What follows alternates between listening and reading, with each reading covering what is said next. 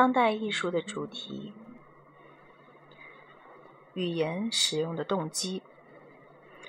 当代艺术中有关语言使用的艺术活动和创造兴趣的激增，有着多方面原因。虽然运用语言的具体原因和艺术家一样形形色色，然而一些基本趋势和影响还是比较突出的。我们前面提到过，观念艺术的发展在六七十年代达到关键性规模，结果是将语言作为媒介吸纳到创作中的艺术作品数量猛增，而且越来越多的作品有目的的去实体化。当时的观念艺术还包括从未实现的艺术方案和作品描述。近几十年，艺术家们已经逐渐抛弃了这类观念主义的纯粹形式，但他们仍会在创作中求助语言，因为语言文字能表达复杂的思想，使抽象概念具体化。中国台湾的观念艺术家吴玛丽的图书馆。是一九九五年威尼斯双年展上的一件装置作品。作品中，艺术家将一卷卷文学作品放入碎纸机，然后把纸片放在丙烯酸盒子里展出。盒子上以金字刻着书的题目。吴玛丽的行为在观众心中创造了以不复存在的书籍的观念。同时质疑了这些象征着逝去的文学经典的书籍的不朽价值。运用语言的另一个动机是记录事件或艺术作品，否则的话，他们只能只是作为暂时的行为或短暂的形式而存在。比如，英国艺术家理查德·格朗和哈米什·福尔顿都进行了独自在自然中长途跋涉的实践。有时候，格朗会随随后将漫步时搜集来的石头和其他天然素材放在艺术画廊展出，作为一种暗指漫步实践的方式。格朗和富尔顿还制作了图片和有关艺术家的书籍，他们常会采用一段文本来作为对其漫步的回应。格朗的视线的平面当中，以一页。有一页以垂直方向列出了十四个描绘其周围景色的词语：乌鸦、云彩、树木、篱笆、草地、靴子、高大的杂草。靴子这个词是颇为机智的换语手法，指代正在漫步途中的艺术家。人们对艺术品中使用语言的兴趣日益高涨。第三个原因就是语言文文字给了我们提供了认知内容。一些艺术家运用语言来增强他们对社会政治问题的视觉回应度。语言能赋予其作使用者以力量。语言具有颠覆性。通过揭露语言表达和维持社会意识形态的方式，敌对群体可以为新意义的诞生扫清道路。比如，女性主义者坚持认为，语言是以性别为基础，文化上居于主导地位的语言在历史中、历史进程中巩固了父系父权体制的权威。其他艺术家在作品内容中采用语言时，并无政治考虑。美国摄影家杜安·麦克尔斯常会给作品标以配以标题来暗示图像所明确表现的内容以外的含义。说到自己在图像上添加文字说明的动机时，他解释道：“传统摄影者没意识到他们生活在一个虚幻世界里，他们假定严峻现实的表象是摄影文献唯一可行的主题。语言可以作为一种暗示形式，对图像加以补充，让我们了解两维空间内难以发掘的东西。另外。”一个将语言吸纳到艺术中的强有力的理由，就是语言的聆听和阅读都需要时间，因为语言是存在先后次序的。给作品配上语言文字，会放慢艺术的体验过程。观赏者随着自我意识的逐步升级，开始以合作者者的身份参与到意义生产当当中去。博物馆参观者平均只花几秒钟来欣赏绘画和雕塑，并且还发誓说自己已经领略到了作品全貌。面对这一情况，含有大篇幅文本的艺术作品的确向我们提出了挑战。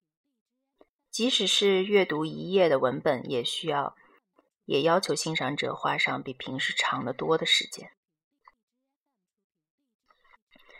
语言产生意义。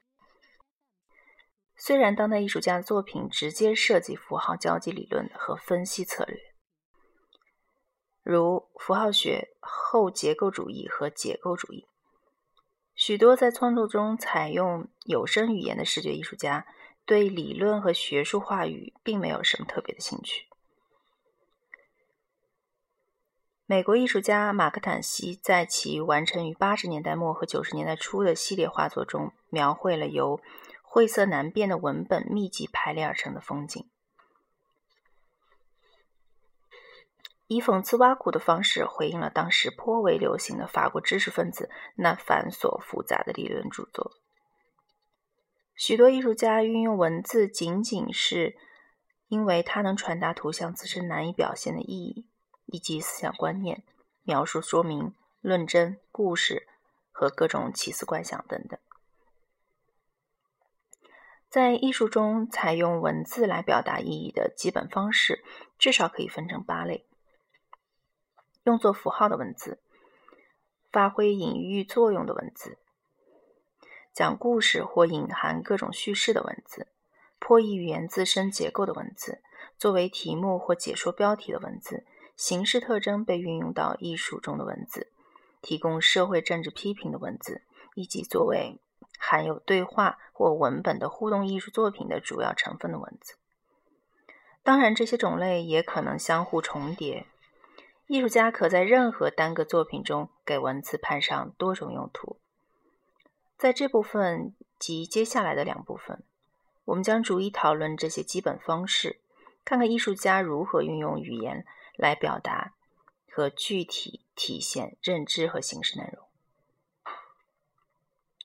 当指示意义是语言的重点时，文字主要发挥着符号的功能，语言指涉着真实的想象的真实的和想象的对象。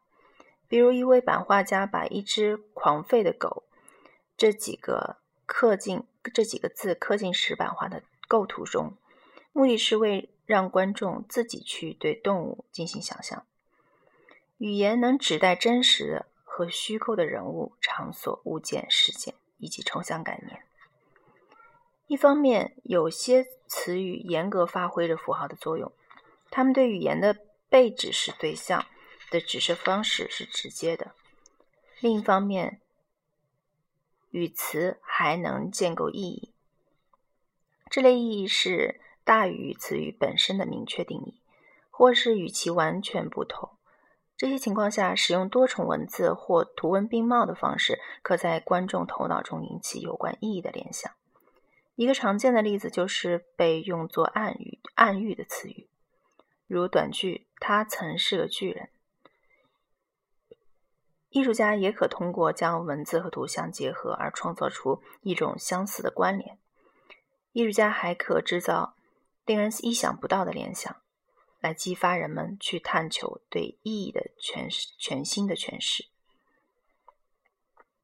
我们首先引用劳伦斯·维纳由多部分构成的作品《城市项目：布拉格》。为例来说明用来建构意义联想的语言文字。维纳是一位六十年代以来一直比较活跃的观念艺术家。他的艺术方案包括用模板将短句画在墙上或楼面上。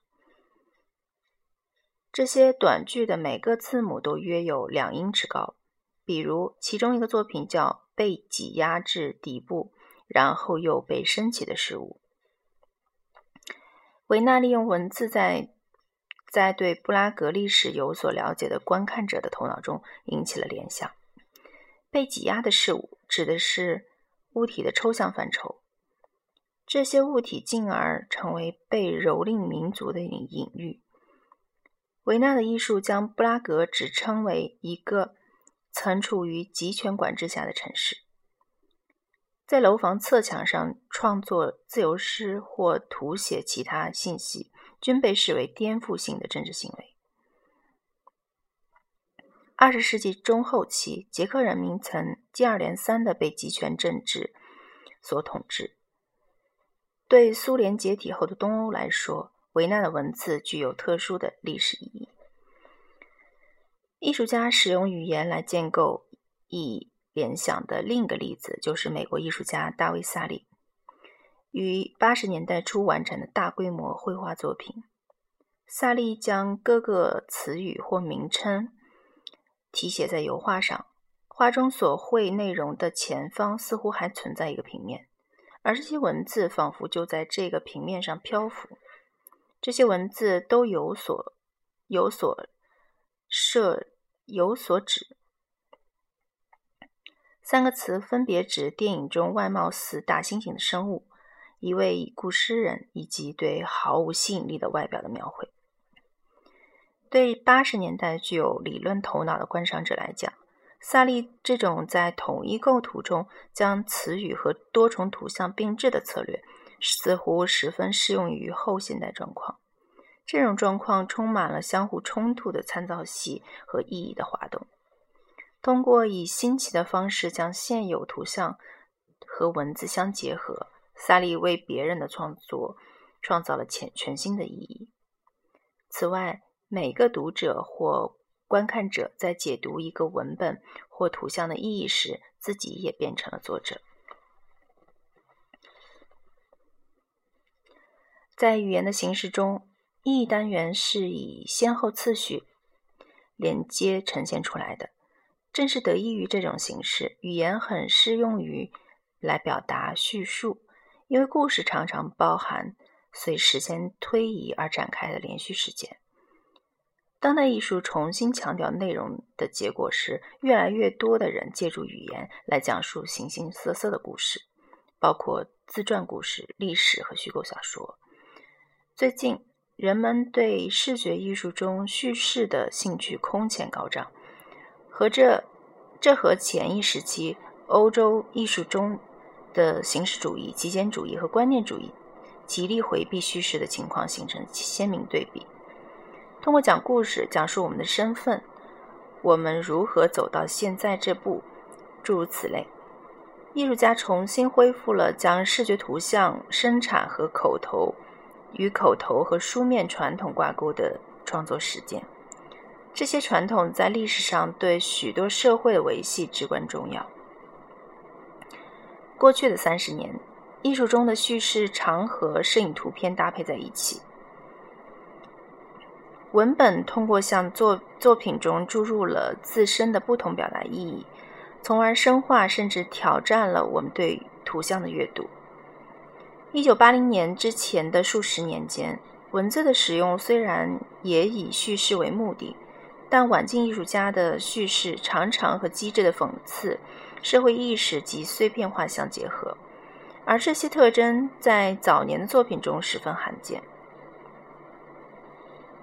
艺术家还运用文字来破译语言自身的结构，无论是口语还是书面语，语言的一个有趣特征就是，词语的意义会随着发音或拼写的细微变化。一个词在句子中的不同位置，亦或是词句在口语中的不同语调等因素而发生巨大的变化。双关语、谐音词和回文，这都是这类变化的最好例子。语言的这种特质给了我们各种灵感，从令人目眩神迷的奇思怪想，到优美的诗意，再到对深刻的哲学理论的沉思冥想，应有尽有。生于俄罗斯的艺术家利马·格罗文纳和瓦瓦列里·格罗文，自八十年代末就未间断制作的照片凹版系列作品，体现了对语言的这类探索。在他们于一九八零年移居美国之前。格罗文夫妇是地下出版活动的积极参与者，常自费发行艺术家创作的书籍。为前苏联的先锋艺术家绕开只展出官方认可作品的展览机制提供了费用低廉的策略。移居美国之后，格罗文夫妇开始共同创作。他们常以自己装饰着文字、短句、数字或图表的面孔为拍摄对象，比如长宽均为四英尺的彩照，相信揭示了语言何以能产生矛盾的意义。照片中，立马以文字装饰画面装文字装饰面孔，用黑色颜料在苍白的前额上涂写着 “believe”。几个字母，他的手将前额的几缕卷发拉成 X 形，把字母截成三部分，中间的 “lie” 谎言这个词分外突出。在艺术家看来，他们制作的照相凹版作品给每个观众都出了一个似是而非的谜语，供其深思。语言隐藏着比其表象更深层的意义，我们只有把语。词语分解，才能发现它的隐含意义。艺术家把意义朝特定方向引导的一个常用策略，就是给艺术作品添加题目或文字文字说明。作品中的只言片语成为阐释过程的起点，因此添加标标题可以对阐释产生影响。一方面，附在一件视觉作品上的文本或标题。可为作品提供明确的解释，而另一方面，一些引人入胜的当代作品所包含的题目和文字说明，旨在以惊人的方式改变我们对视觉意象的解读。比如，约翰·巴尔德萨里创作了六件在第七届德国卡塞尔文献展上展出的作品，在这一系列作品中，十二张从不同电影。剧照中随机选出来的摄影图像，以网格形状结合在一起。网格上方的文字框起到标题作用，它将观众引向格林兄弟的某个童话。呈网格分布的十二张照片，每张都取自毫无关联的电影，并未叙述实际的故事情节。但是作品的标题引发这样的一种阐释。即图像的排列肯定与童话故事相关，尽管如何关联起来从未被阐明。